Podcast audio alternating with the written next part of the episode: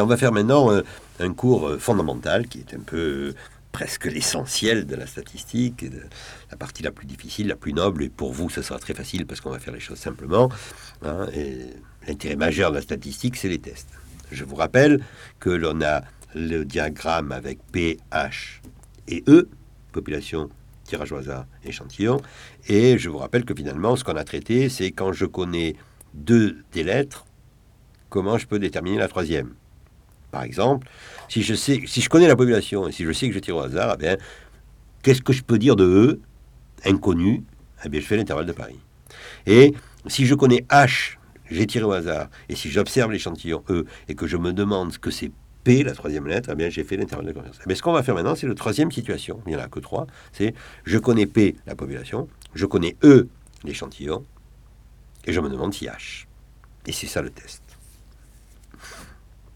Donc, c'est-à-dire que j'ai une population que je connais, j'ai un échantillon que j'observe, et je me demande si l'échantillon est représentatif de la population. Voilà la question, et ça, pour faire ça, on va répondre par un test. Prenons un exemple, euh, prenons une variable qualitative. Donc, on connaît, par exemple, pour une pièce de monnaie, la fréquence théorique de pile ou de face. Par exemple, P égale 0,5 pour la fréquence de pile. On va prendre une pièce de monnaie étrangère, une pièce de monnaie qui arrive de, je sais pas, de, Suède. Euh, je crois que c'est l'euro, la Suède. Alors, on va pas prendre une de Suède, disons, euh, qui arrive du Japon. Et on va se dire, est-ce que cette pièce de monnaie, elle est pareille que l'euro qu'on utilise en Europe? Pareil pour ce qui est pile ou face. C'est-à-dire, est-ce qu'elle est représentative, entre guillemets? Est-ce que, est-ce que, est-ce qu'elle elle se comporte de la même manière? Pour faire ça, qu'est-ce qu'on va faire? On va lancer la pièce en l'air un certain nombre de fois, n fois, et on va observer une fréquence f de pile ou de face. Et on va se demander, est-ce que, vu ce qu'on a observé, est-ce qu'on accepte ou pas la, pièce japonaise comme étant une pièce normale? Petite remarque, c'est pas la peine que j'insiste trop parce que vous avez déjà compris, quand je dis que connaissant P et E, je me demande si H, ce qui est en rouge, évidemment, je ne me pose pas la question idiote de savoir est-ce que la pièce de monnaie japonaise est tirée au hasard de l'ensemble des pièces de monnaie européennes. Hein c'est au deuxième degré que je pose la question quand je dis point d'interrogation H.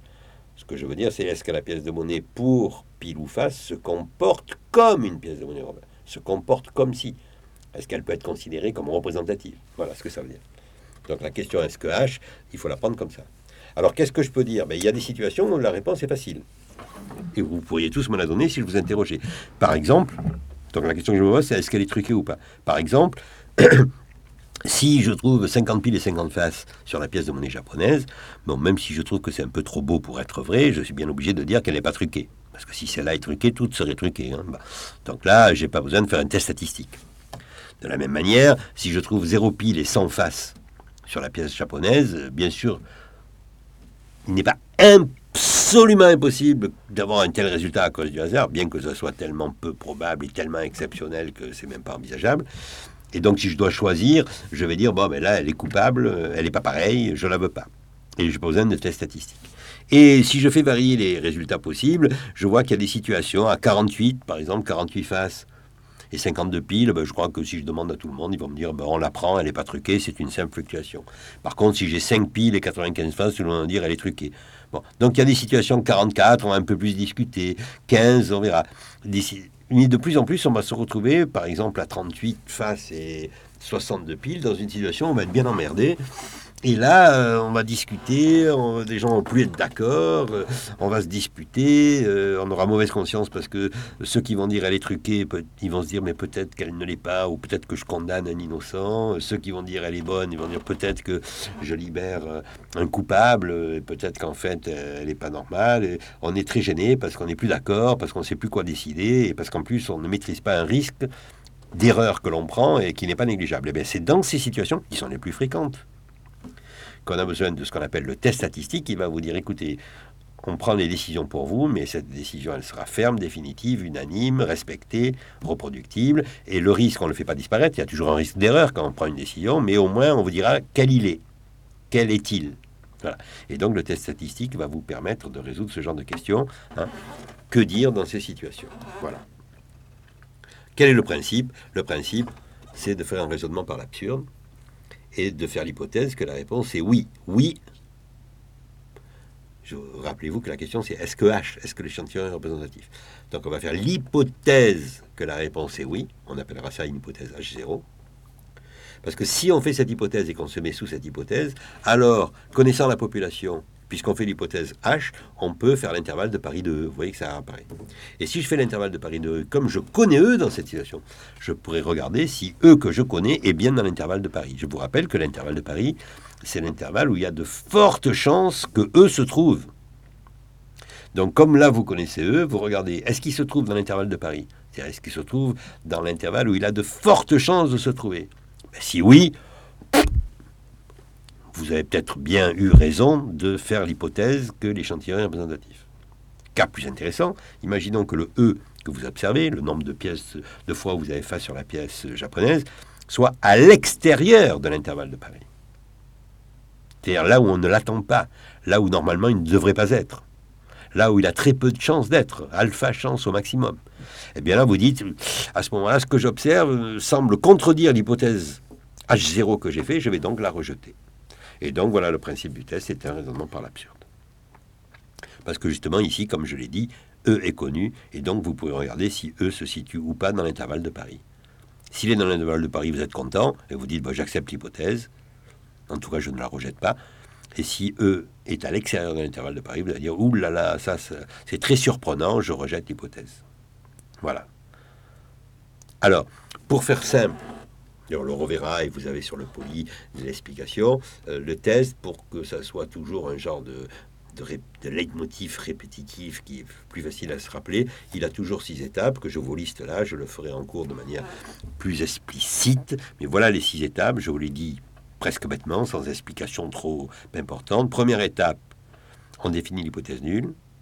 Par exemple, pour la pièce, ça serait pièce non truquée, ou en général, pas de différence entre F et P. Deuxième étape, sous cette hypothèse nulle, on cherche à définir un paramètre qui obéit à une loi connue. Ici, par exemple, pour nous, ça serait f-p sur racine de pq sur n. On est toujours dans la même chose, hein, l'intervalle de Paris, loi normale.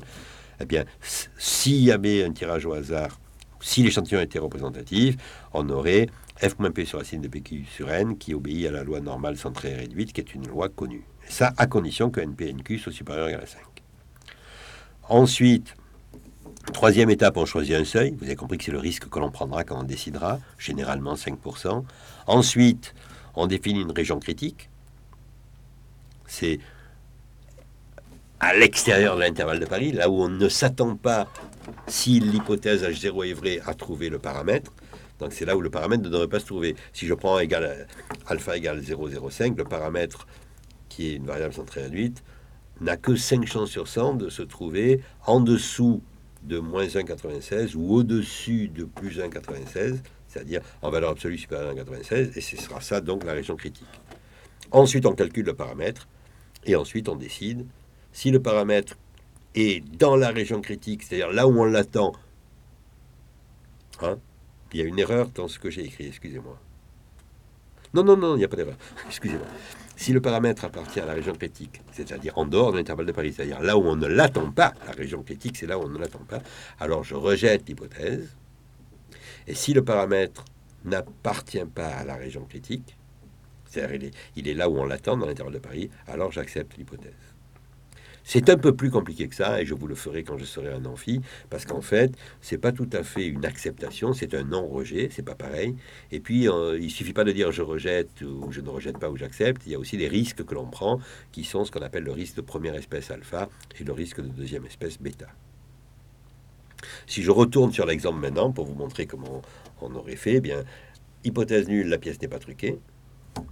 Sous l'hypothèse f moins b à la. Troisièmement, on prend alpha égale 0,5, donc la région critique, c'est au-dessus de 1,96 en valeur absolue. Le calcul, rappelez-vous, on avait dit qu'on prenait 0,38, ça sera, ben, ça paraît compliqué, mais c'est 0,38 moins 0,50 sur racine de PQ sur N, hein, on fait le calcul tranquillement. 0,38 moins 0,50, ça fait moins 0,12. Au dénominateur, 0,5 multiplié par 0,5, si je prends la racine carrée, c'est 0,5. Le racine de 100, c'est 10 qui passe au numérateur, ça fait donc 0,12 le moins, on s'en fout puisqu'on prend la valeur absolue. Donc ça fait 0,12 fois 10, c'est-à-dire 1,2 divisé par 0,5, ça fait 12 divisé par 5, ça fait 2,4. Et 2,4, c'est comment par rapport à la région critique? C'est-à-dire comment par rapport à 96 Plus grand, donc on est dans la région critique, puisque c'est plus grand. Et donc je rejette et je dis que la pièce est truquée. Donc si j'observe 38 pile et 62 faces, alors qu'on hésitait voix, bien, il faut dire que la pièce est truquée. Et ce faisant, quand même, on prend un risque d'erreur de 5%. Voilà. Si la variable était quantitative, là on a fait une variable qualitative, ce serait exactement pareil. Hein. Donc je vais aller beaucoup plus vite et je m'en excuse. Donc là j'ai pris un exemple. Il y a toujours les mêmes six étapes. Simplement là le paramètre, vous le voyez, n'est plus f moins p sur racine de pq sur n, mais m moins mu sur sigma sur racine de n, mais tout le reste est la même chose. À part le paramètre, tout le reste est la même chose. Je calcule et je décide. Et si on prend l'exemple, bah, bien sûr on y retourne. Si on a ça, par exemple, imaginons que mu égale 50 et sigma égale 5, ça soit la taille de bébés dans une population et qu'on observe des bébés, une centaine, dont la taille est 48, et on se demande est-ce que ces bébés ont la même taille ou pas. Hein, hein. Bien sûr, il y a une différence de taille entre 48 et 50, mais le statisticien, lui, se demande si cette différence, elle est réelle. Est-ce qu'elle est expliquée par le hasard, une fluctuation, ou est-ce qu'elle est réelle? Et si elle est réelle, pour préciser, il dit que la différence est significative. Eh bien, comment on va faire? L'hypothèse nulle au départ, il n'y a pas de différence, l'échantillon est tiré au hasard. Ensuite, n, si on avait 100, c'est supérieur à 30, donc l'échantillon est grand, donc je peux, au seuil alpha égale 5%, avec une région critique qui est au-dessus de 1,96, et mon paramètre que je n'ai pas réécrit dans l'étape 2 qui, je vous le rappelle, m moins mu sur sigma sur racine de n, le voilà. m moins mu, ça fait 48 moins 50. Sur sigma, qui est 5 lui-même sur racine de n, le racine de 100 passe au numérateur. Donc on a en haut hein, moins 2 multiplié par 10, c'est-à-dire 20, divisé par 5, c'est-à-dire moins 4 ou 4, c'est supérieur à 1,96. Donc c'est dans la région critique. Donc je rejette avec un risque de première espèce qui est 5%, et je dis qu'il y a une différence entre M et mu. Hein. les bébés du groupe E de l'échantillon sont significativement plus petits. Voilà. Ce que je viens de vous faire, c'est pour vous faire comprendre les tests, parce que le principe est le même. Mais vous avez vu que là, j'ai comparé une population à un échantillon, et en pratique, généralement, c'est pas ce que vous aurez à faire. Pour l'examen, oui, mais plus tard, c'est quand vous serez professionnel, c'est plutôt la comparaison que vous à faire, c'est plutôt un échantillon versus un autre échantillon. La vraie question qu'on se pose quand on fait un test, c'est on compare deux échantillons. Et là, tout le principe tout est pareil. C'est pour ça que j'ai préféré faire population versus échantillon. La seule chose qui change, c'est qu'à l'étape numéro 2, le paramètre est un peu plus compliqué. Voilà. Il est comme ça, j'ai pas voulu vous embêter, donc euh, c'est hors programme. Tout le reste est mot à mot pareil. Hein. Sauf que le paramètre qui obéit à loi normal avec la région critique, les mêmes six étapes, mais le paramètre est plus compliqué. Ou alors pour une fréquence, mais ça on le verra dans le prochain cours qui est justement le test liquide.